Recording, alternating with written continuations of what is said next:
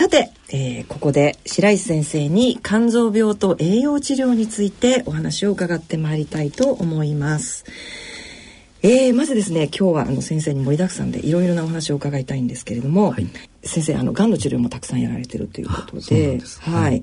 あの以前先生のご講演でお話しいただいた時にですね肝発がんの要因っていうのが、うん、栄養関連が要因になるということがすごく多いんですというお話を、はい、はい、していただきました、えー、それについてちょっと詳しくお話しいただきそうですね、はい、あのだいぶ前に言われたのはまず肥満だったんですね、はい、えーと、肥満のある方で、はい、やっぱり肝臓がんができる方が、えー、大体あの、ない方に比べると2倍3倍と。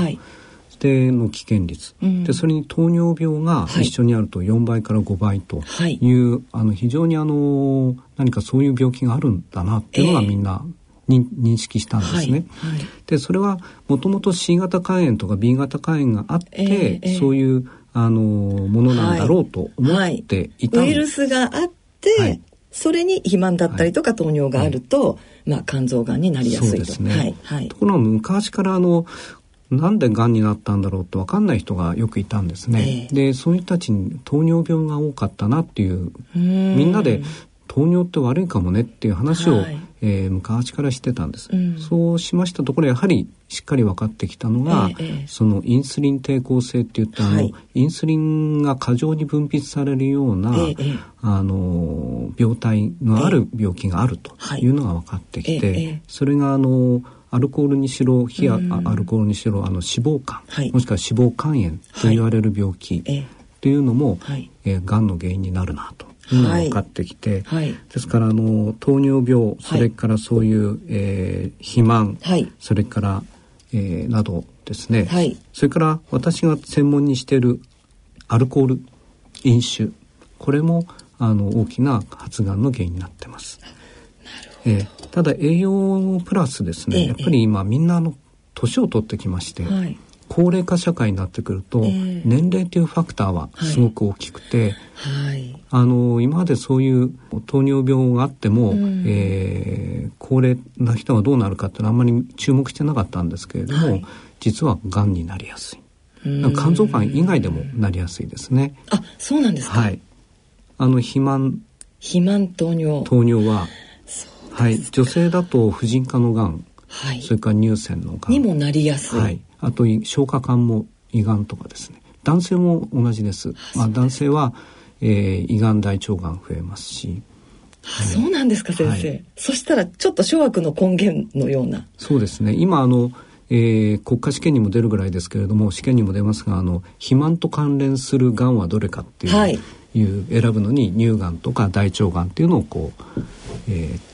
ま、丸をすればいいんですけれどもそういう状態になってまいります。じゃあ肝臓がんももちろんその中の一つに入っていて、そうですね。肝臓もその通りです、はい、あそうなんですね。これはなかなか今あの肥満それからまああまあ糖尿もそうですけれども、うん、えっ、ー、と肝臓の病気でいうと、えー、脂肪肝。はい、はい、がまあ注目というか。2000万人いますんで今。えっ、ー、と肝、えー、脂肪肝の患者脂肪肝。はい、はいえーと、前回ですね、あのあ前前回ですね、はい、あの脂肪肝のお話を、えー、東大の奥新先生という先生にはい、はい。はい、はい、あのナッシュの話とですね、はいはい、していただいたんですけれども、その時にも先生に強く言っていただいた、うん、あの強くおっしゃっていたのは、うん、えー、脂肪肝は病気です、うん、というのを、はい、おすごく強く言っていただいたんですけれども。はいあのやっぱり一般的にその脂肪肝病気じゃないって思ってる方がすごく多いと思うんですよね。そうですね。それはあの一般だけじゃなくて、まだ一般的にドクターも少し軽く見てる可能性があります。先生もですね。はい。はい。あれは肝臓病ではなくて全身病です。うん、全身病？はい。はい。とは？あのー、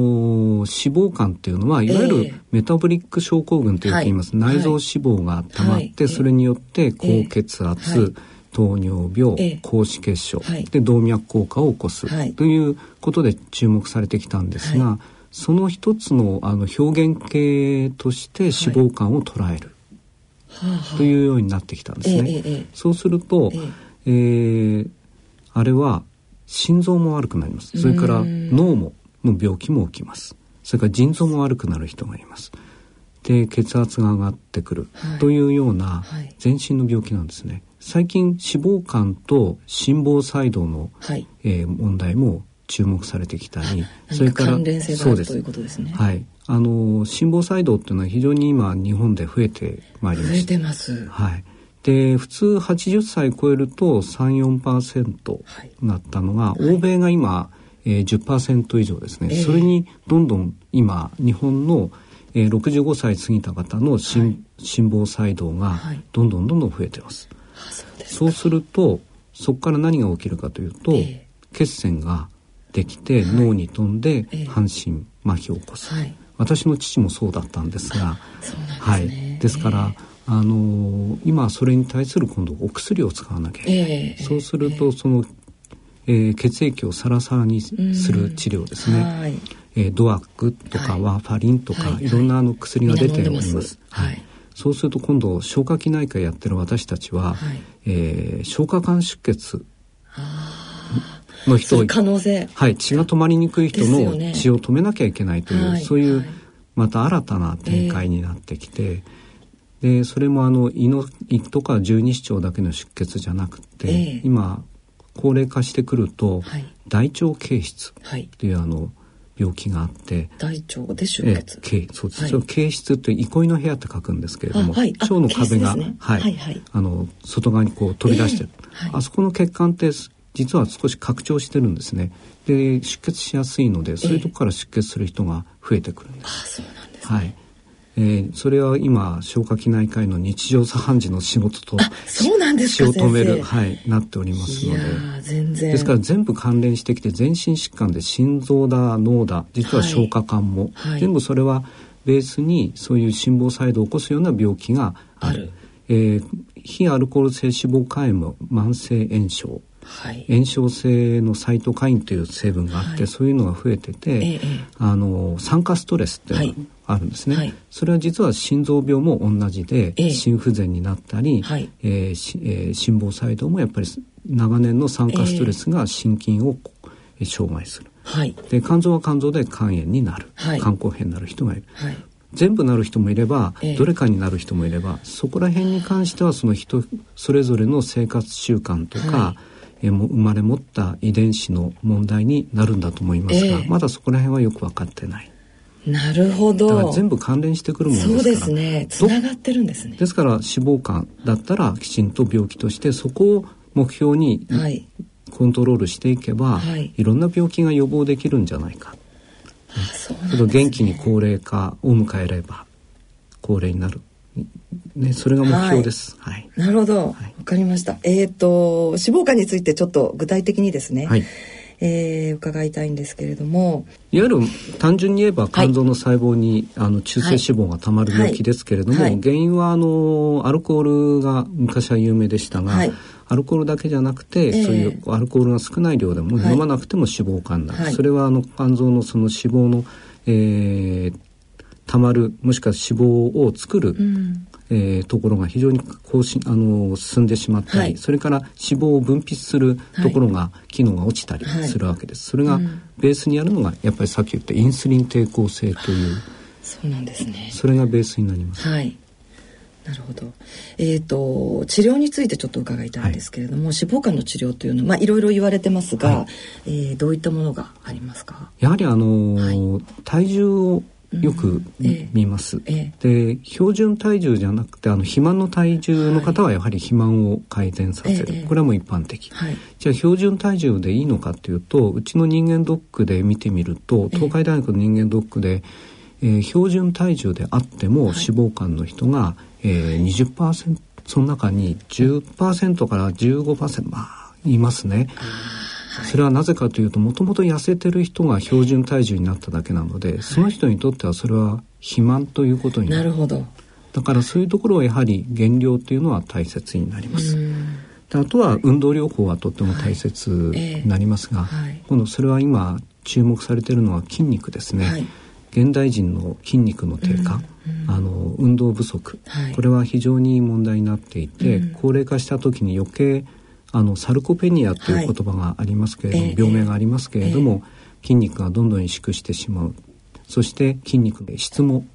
悪くなってくる、はいうんうん、そういうものが、うん、えー、糖の代謝も悪くなってくる。筋肉がなくなることが、症状を悪化させるっていうことにつながるつながりますね、えー、ですからあの筋肉をしっかり維持するような運動をしておけば、えー、エネルギー代謝も維持できますので、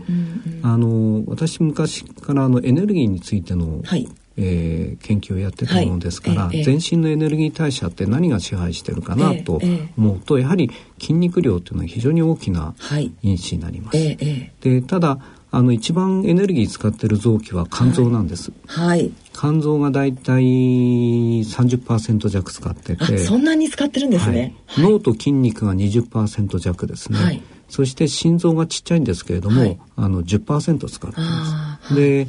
腎臓が2つあって7%、うん、この臓器でほとんどその体を維持するためのエネルギーはほとんど使ってるんです。でその中でやっぱり筋肉が落ちるとですね、うん、やっぱりその余ってくる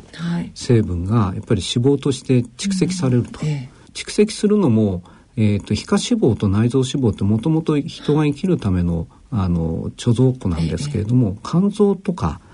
筋肉に脂肪がたまる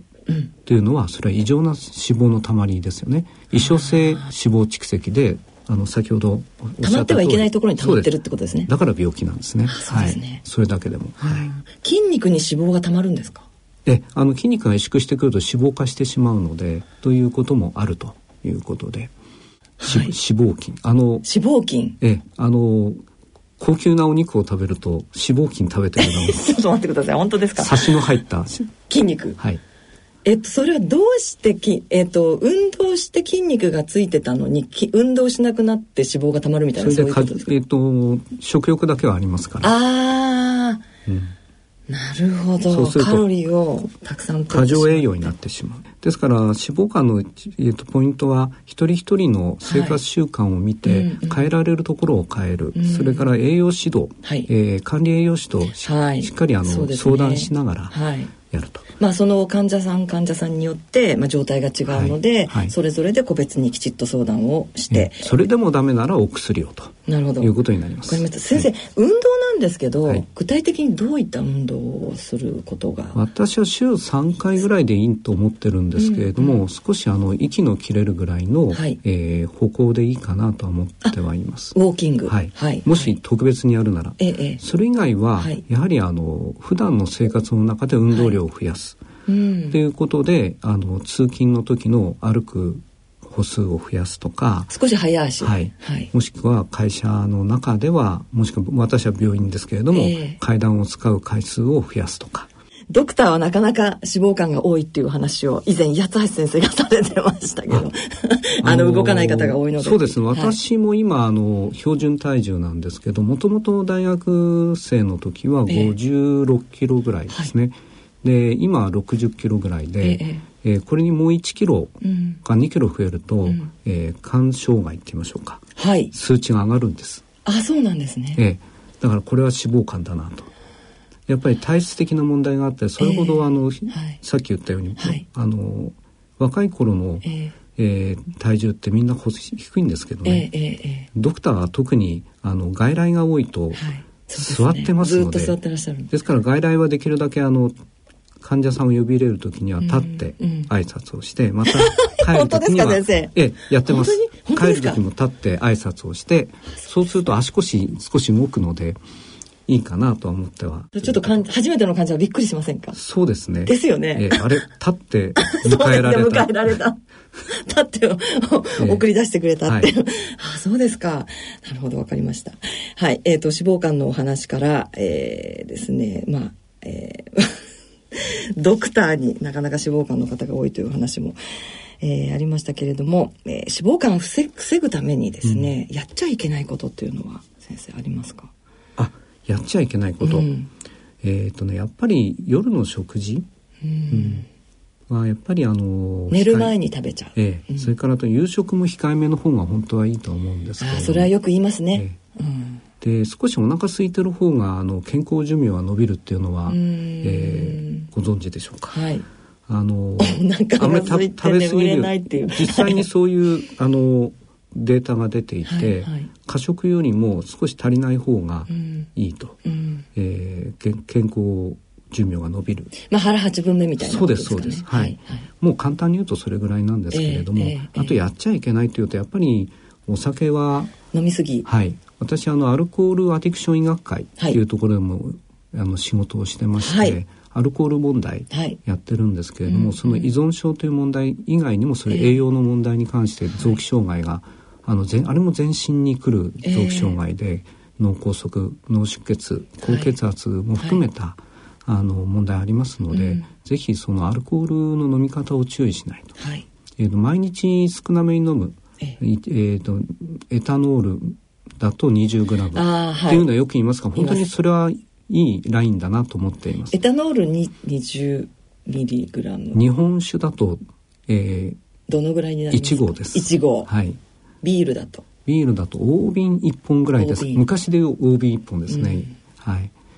でもえたったそれだけっていうふうに思った人がほとんどだと思います。そうだと思います。じゃあ毎日飲まないで、はい、それをまとめて週末とかに、はい、大量に飲む。これも実はあのえー、瓶地って言ってあの大量飲酒っていうのは非常にあのそれも健康被害を起こすのでダメなんですね。気をつけなさいっていう今週はが我慢したから週末飲んでいいっていうのはダメなんですね、週末土曜にあの金土日と、はい。えー、一気に飲みますっていうのはダメなんです、ね、危険な飲みまとめ飲みはダメっていう、はい、はい、まあそれはあのちょっと脂肪肝から外外れるかもしれませんが、はい、でも脂肪肝は本当にすぐなりますアルコールでは。そうですね、はいあとは本当に過食を防いでください。はい、先生脂肪肝の栄養治療なんですけどもこれは先ほど管理栄養士の方と相談してということをお話しいただきましたけれども、はい、具体的に栄養治療というと、はい、脂肪肝においてはどういった？はい。私はあの栄養管理栄養士はあの具体的な食事の内容をやってくれますけど、ねはい、私はあのもっと数値的に、えー、えー、脂肪 1, あの1キロ減らしたいと、えー、ただそれは、えー、7000キロカロリーなんです。はい、だから1か月で、はい、えー、1キロの脂肪を減らすんだったら、はい、7,000割る30で、はい、1日にマイナスの200数十カロリーを、はい、えー、食べ物か、はい、それから運動やか合わせ技か、はい、で減らしていけばきっちりやっていけば必ず減るという。なるほど、はい、だからそういうふうにあの、えー、漠然とあの痩せろというんじゃなくて脂肪というのが、えーと、カロリーで計算できるので、はい、すごく、はい、あの、はい、分かりやすいと思うんですね。そうですね。えーだからそういうふうにやればいいんです。だから1日にマイナス500カロリーでいけば1か月であのその倍が体重が減ります。はい。2キロ23キロ減いやできないと思いますけどなかなか厳しい気がします。なるほど。でもそういうふうに言われると、はい、非常にわかりやすいです、ね。はい、やっぱり数値化したり、はい、あの目で見える、あの指導をするんですね、ですから、い。あの体組成計って言って、えー、今体脂肪とか測れますね、ね、ああいうものを必ず毎回やるとか、えーえー今体重を測るのは普通ですけれども、うん、やっぱりそういう組成がどうなんだと脂肪が減ったのか増えたのか、はい、筋肉が減ったのかどうかっていうのをこまめに見てあげると、うん、やっぱり数字で出るとみんなやる気が出てきます。そうですね。はい。わかりました。はい。えー、では次に脂肪肝に続いていよいよですね。はい。肝硬変における栄養治療ということで伺いたいんですけども、えー、まあ肝硬変の状態どんな状態かというのを簡単にそうですね。あの肝臓の細胞の機能低下といいましょうか、はい、肝臓の量が細胞が減ってしまうっていうのと、はい、あとは血流障害、はい、あの肝臓が硬く変わると書きますから、うん、血液が流れ込みにくくなる、そうすると栄養が足りない酸素が足りない状態、というのが病態的な大きな病態ですね。血流が悪くなるってことなんですね。はい、それで先ほど BRTO の話がありましたけれども、はいはい、血流が悪くなるので他にあの逃げ道を作っていく。あの人生と一緒であの安易な道に血液も流れていってしまう。いつの間にかその安易なその裏道が本流になってしまって肝臓に流れるべき血液が流れてこなくなる。いっちゃう。はい。ところが肝臓はもう少しあの流れる、えー、余地はあるはずなんです。だからそれでえーけえー、門脈血流の、はい、その血流を変換変更してあげる治療として、BRTO があるわけですね。あのという意味もあるわけです。はい、本来はあの静脈瘤の破裂を予防する治療だったんですが、実はあの非常にその血流を良くしてあげるっていうのがとってもいい。ということで、血流障害っていうのが一つあります。でその肝機能が悪くならないで済むんですね。で、肝機能っていう問題あの肝硬変のもう一つのポイントとしては、えー、肝機能ですよね、はい。はい、先ほどの細胞の問題がありましたけれども、はい、いわゆる肝臓の働き、えー、えー、タンパク質を作る、脂肪を作る、それからえー、横断のビレルビンという色素ですね、はい、あれを代謝する、はい、そして栄養素を貯蔵する、はい、それからいらないものを解毒して胆汁中に流し出すと、こういうような働き、これが落ちるというのが、えー、肝硬変の特徴ということになります。肝硬変は、えー、あらゆる合併症そうですね。あ、はい、出てくると思うんですけれども、はい、はい、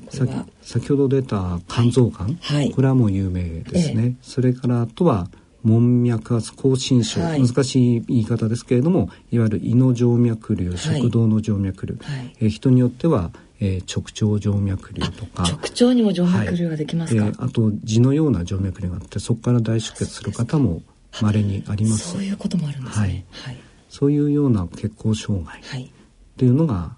えー、大きな合併症になりますね。えっ、ー、と、まあ、肝機能ですね。これからい。よいよ、あの、その栄養治療というお話を伺いたいんですけれども、まあ、肝機能、まあ、肝硬変の状態で、えー、肝機能が落ちてしまった、えー、状態、いかに肝機能を、まあ、維持していくかということと、それから、まあ、もちろんそれが、えー、改善していくというのが一番なんですけれども、肝硬変まで至っていくと、えー、肝機能の改善というのは非常に難しいですか、先生？肝機能そのものは改善していく。いやそんなことないと思いますね。今あのいろんな治療ができてますけど、栄養治療っていうのは、肝臓の働きまあ、はい、先ほどちょっとあの合併症に肝不全って言い忘れましたけど、肝不全治療っていうのは今本当にあの進歩してますので BCA 分岐酸アミノ酸を中心とした治療、それから今、えー、L カルニチン、はい、えー、これはあの筋肉に98%あるんですが、えー、これはあの脂肪酸の燃焼に働くと言われてたんですが、はい、実はアンモニアの解毒にも非常に働くということが分かっていたり、はいえー、それからあと亜鉛ですね、はい、亜鉛も実は筋肉肝臓におけるその酵素反応を、はい、えー、助けてくれる成分なんです、これもあの足りないので、不足するのこれを、えー、補充してあげるということも大切ですし、それからあと筋肉の維持ですね、ええ、それはあのアンモニアを解毒するのが実は、筋肉はまず50%ほど筋肉で解毒しているので、はい、その筋肉を維持することがとっても大切、初めて知りました、はい、アンモニアの解毒は筋肉が50%ぐらい。行って、はい、そうですね。でその後あの最終的なあの、はい、えー、処理機能いわゆる尿素尿素に変えていくのがえー、肝臓の、はい、えー、尿素サイクルっていうところに入っていくわけで、はい、えーと、まず、まあ、先生から今、えーと、栄養治療の一つで BCAA という話がありました、はい、これは具体的に、まあ、アルブミンが、まあ、あのの数値がどんどん落ちていくという方に、はい、えー、適用されるということがあそうですね、ね、あの保険適用上はあの、低アルブミン血症というそう、ね,、いう病名をつけないといけないんですけれども、はいはい、実際はあの筋肉 BCA っていうあの分岐酸アミノ酸はバーリン、はい、ロイシン、ソロイシン、はい、これは全部ほとんど人間は筋肉が取り込むんです、はい、肝臓ではないんですね、ところがその中のロイシンが肝臓の細胞に働いて、あの細胞のリセプターがありまして、そこに作用して、ええ、エムトールというあのシグナル系があって、ちょっとあの難しい話になりますが、それであのロイシンが血中濃度できちんと保たれてるとアルブミンを作ると。ところがバリンロイシンソロイシンっていうのは、はい、すぐエネルギーに変わっちゃうんです、はい、足りないと、ええ、ですからあのいくら飲んでも、そっちに行かないで、え、体を動かすためのエネルギーになっちゃうので、うん、えー、それで寝る前にあのそのバリロイシンソロイシンを、はい、えー、使うと、少しその、えー、血中濃度が上がるもんですから夜間にあのアルブミンを増やすと。だから飲み方がすごく大切でどのタイミングで飲むかっていうのが一番問題になります。それで夜寝る前ににも飲みましょう。えー、というはい、まあそれも栄養治療の一つであると、ね、ただ日中は日中でとっても大切で、えーはい、あのインスリン抵抗性って先ほど脂肪肝でお話ししましたが、はい、実は肝硬変はもっとインスリン抵抗性で、はい、あのインスリンがあの過剰に出て、はい、えー、糖を肝臓それから筋肉に取り込ませる時にですね、非常にあのそれが大量にインスリンがないとダメなんですね。ええ、とかそれの反応特に筋肉の反応を良くしてくれるのが、はい、あの分岐差アミノ酸なんです。だからそういう意味でもそのエネルギー代謝筋肉のそのエネルギーとのあのブドウ糖が取り込みやすくなって、はい、筋肉が、えー、痩せなくなってくるということもあります。そうするとまあまあ単純にアルブミンはい、を増やしていくということだけではなくて、はい、ということですね。で最近アルブミンを増やすのに、えー、えー、エルカルニチン、はい、これもですねあの、筋肉にやっぱりこれも筋肉に関係するんですが、はい、筋肉のミトコンドリアの維持もしますし、脂肪酸をうまくエネルギー源に変えるということもありますので、肝硬変は、えー、カルニチン欠乏症と言われていて、えー、それを補充することで、えー、実はアルブミンの増えてくる人もいるんですね。あそうなんですか。みんなじゃみんなじゃないんですけど、えー、はい。まあでもカルニチンあの処方されてる肝硬変の患者はすごく多い、はい、今増えてきてると思いますね、はい、割と一般的。あの小村帰りが特に、ね、あの顕著に良くなります。し、はい、あの BCA でも良くなりますけど、えー、医療法を使うともっといいですね。あそうですか、うん、そうですね。小村帰りでやっぱり肝硬変の方あの悩まれてる方たくさんいらっしゃるので、はい。はい、えー、小村帰りにも、えー、効果があるということですね。私あの、えー、今、えー、電話相談でですねやっぱり、えー、まあ、肥大小性肝硬変の患者が非常に多くて、はい。はい、でアンモニアの数値がですねなかなかコントロールできなくって、はい、すごく困ってると。でまあそのうち感染脳症を起こすんじゃないかとか、うん、あるいはもうすでに感染脳症を、はい、あの起こしているとか、うん、で時々救急車で病院に運ばれますとか、はい、これはどうしたらいいんですかっていう相談がすごく多いんですけれども、はい、これは何か、あのありますでしょうか、まあ究極はあの肝硬変の一番あのいい治療、えー、いい治療って言い方おかしいですけれども、えー、肝移植ですけど、はい、それはなかなかあの現実的でないところがまだ日本ではあります。えー、そうすると何ができるかというとアンモニアを作るところはどこかっていうのをまず考えて、うん、そうすると腸の中の細菌が、はい、あの作るわけですね。うん、でそれをあのコントロールするために必要な薬、はい、それが今あの成長剤ですね。それからあとは、えー、合成二糖類というあのよくポルトポルトラックとかですね、はい、えー、いろいろ使ってますけれども、えー、そういう合成二糖類を使って、はい、腸の中をやや酸性にするんです。うん、そして、えー、下痢排便効果もあるので、うん、うんちがたまらないようにして、はい、それからと今は、えーと、抗菌剤、はいえー、前も使ってたんですけれども実は保険に通ってなかったんです、実は。そうなんですね。今度リファキシミンっていうですね、はい、あのこれは非常にあのやっぱり画期的な薬が出まして、はい、これで随分腸内のアンモニアをコントロールできるようになりました。そうですか、はい、ただそれでもやっぱりアンモニア上がる方は、うん。うん、さっき言ったあの BRTO ってありますね、実はそういうあの肝臓に流れてくれればアンモニアは解毒できるんですけど肝臓を素通りしてしまう血管が肝硬変でできてしまって、はい、そのそれが太くなると、えー、腸内いくらきれいにしてもなかなかコントロールつかないことがあるので、はい、そういうカテーテルで、えー、そういう血流路を塞いでしまうという考えもあります。それからともう一つはアンモニアを解毒するために、はいどこでやってるかっていうと、えー、脳細胞と筋肉と肝臓です、はいはい、そこで必要なものっていうと、えー、脳と肝臓は分岐素アミノ酸、はい、そして亜鉛ですね、で肝臓で必要なものはカルニチンと亜鉛です、うん、これがあのきちんと入っているかどうかということになります。わかりましたえー、今あのお聞きいただいた肝硬変の方ですねもう少しあのアンモニアのコントロールがちょっと難しくなってきた方たちは、えー、ぜひぜひですね今あの処方されている、えー、ご自分のお薬の内容を確認してですね今の先生のお話と照らし合わせて、はい、あの主治医の先生とご相談なさったらいいかなというふうに思います。実はあの栄養治療って、うん、あの肝硬変の方ってあのあまりきちんと、えー、あの必要なエネルギーを取っていない可能性があるので、はい、ぜひあの自分が食べてるもののカロリー、えーはい、成分だけじゃなくて、えー、タンパクどのぐらいというよりも全体にカロリーがきちんと取れてるのかどうかということをもう一回確認確認してほしいです。はい、でも先生それすごく重要ですね。うん、あの患者って私もそうですけれども何が足りないんだ何を補給すればいいんだっていうことばっかりを考えてしまって、今実際にどういう状態かっていうことをきちっと確認できてないことが多いかもしれないですね。真剣に考えると、と日本人の特性として制限していくんですね。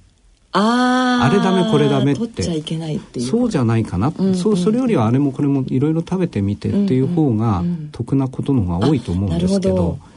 えー、よく肝臓病でいうのは油は取っちゃいけないんですよねっていう。あもう皆さんそう思ってます。そんなことありえないですね。はい、脂肪はとっても大切なエネルギー源です。はい。はい。じゃある程度はやっぱり必要である。はい。脂肪だってあの長鎖脂肪酸、長いチェーンのあの鎖のものから、中鎖脂肪酸、はい、短鎖脂肪酸があるんですが、はい、中鎖脂肪酸っていうのは、うん、もうあの肝臓に直接入っていきます。はい、長鎖脂肪酸は全身に一回回ってから肝臓に入っていく。でエネルギーとしてのその意味もですね、だいぶ変わってきてるんですね。でぜひあの脂肪も大切なエネルギーだと思っていただきたいです。なるほどこれは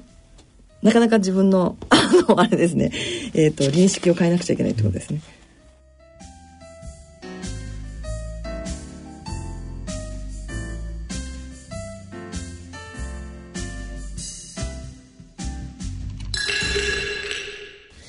さて、ここで音楽をお聴きいただきましょう。えー、今回は白石先生からのリクエストで、本田美奈子のアメージンググレイス。なお、オンデマンドやポッドキャストの音声配信でお聞きの方は、著作権の関係で音楽をお聴きいただけませんので、あらかじめご了承ください。はい。えー、先生、この曲は？はい。あの、この曲は、あの、よく賛美歌とかにもあるんですけれども、はいえ。ー、あの、妻が非常に、あら、えー、大好きな曲。です。はい。あの本田美奈子さんだけじゃなくて、はい、いろんな方が歌ってらっしゃるので、はい、それからみんなでも歌っている、うん、あの教会でも歌う曲になります。で歌詞はいろいろありますけれども、えー、あの私があの教授就任をした時のあの、えー、祝賀会があって、はい、最後にやはりえー、一番の功労者といいましょうか。あの、えー、えー、苦労をかけた妻に、はい、えー、この曲をあの私の友人のオペラ歌手の方に最後に、えー、サプライズで歌ってもらったんです。えー素敵ですね、えー、はい、とっても良かったいやもう奥様は大感激、えー、あそうですか。えー、それは素晴らしい思い出です、えー、では最後に番組をお聞きの皆様に向けてメッセージをいただけますでしょうか、はい、肝臓病は、はい、特に肝臓病は、えー、治らない病気じゃないかなと思っていたのは、だんだん治っ方向になってきました。はい、でもやはり一生、あの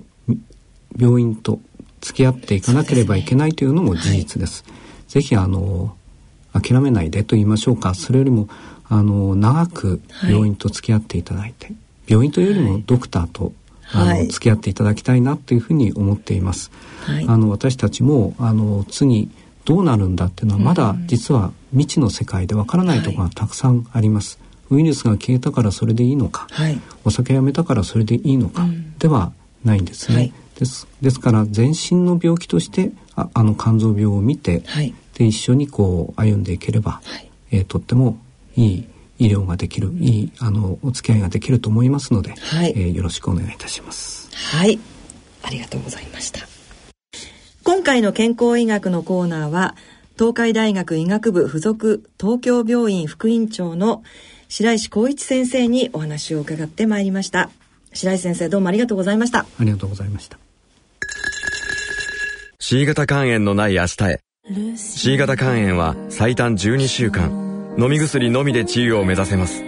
C 型肝炎治療の専門医療機関をご案内します。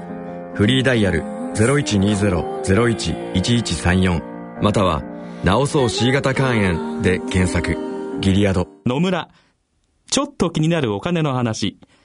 今回は低金利です。0.0、えー、0.00。お母さんどうしたんだい？いえね、預金金利が何パーセントかを見ていたんですよ。今は低金利時代だからね。昔は金利が高い時代もあったんですよね。そうだね。確か年利7%で複利運用すると元本が10年で2倍近くになったと思うよ。いい時代でしたね。じゃあ、年利0.025%で元本が倍になるには何年かかると思います ?100 年ぐらいかな。いいえ、2773年かかるらしいですよ。2773年お金の誕生はいつだったかな？お金に関するご相談は、お近くの野村証券へどうぞ。それ野村に来アッピーはおよそ130年にわたり医薬品開発に注力してきた企業の歴史と創薬の実績を受け継ぐと同時に新たな時代の要請に応えるべく誕生したバイオ医薬品企業です。これからも様々な疾患を抱えておられる方々の生活の質の向上に貢献すべく邁進いたします。患者さんの笑顔に貢献するを目指す私たちの大いなる可能性にご期待いただくとともに一層のご指導を賜りますようお願い申し上げます。大人のための大人のラジオ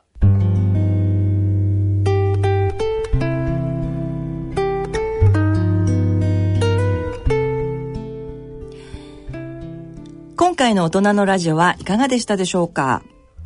えー、白石先生に肝臓病とそれから、えー、肝臓病の栄養治療について、まあ、脂肪肝のお話も伺いました。えー、皆さんたくさん参考になったんじゃないかなと思います。そして東京肝臓友の会からのお知らせがあります。えー、11月25日、これは自己免疫性肝疾患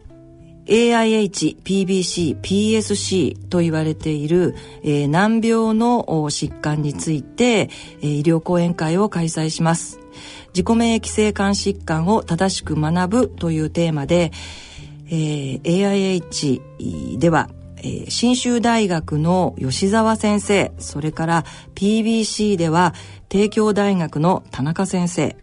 えー、もう一つ PSC では慶應義塾大学の中本先生にお越しいただきまして、えー、それぞれの疾患について、えー、詳しい治療の内容ですとか新しい何か話題についてお話をいただきます。えー、質疑応答の時間も設けますので、えー、ぜひ皆さんに来ていただきたいと思います。11月25日2時から4時まで。えー、場所は TKP お茶の水カンファレンスセンターというところです。えー、入場は無料になりますが、申し込みが必要になります。東京肝臓友の会03-5982-2150 0359822150までお申し込みをお願いします。ぜひぜひ皆さんのお越しをお待ちしています。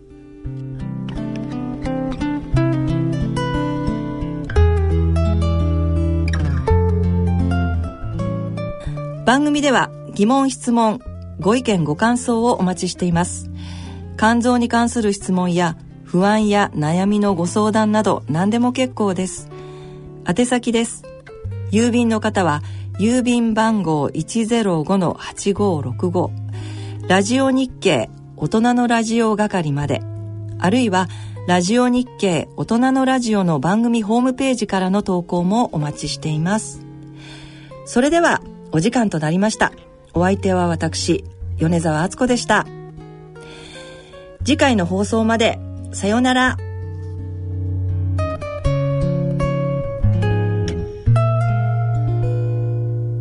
この番組は野村証券ギリアドサイエンシズ株式会社アッビー合同会社ほか各社の提供でお送りしました。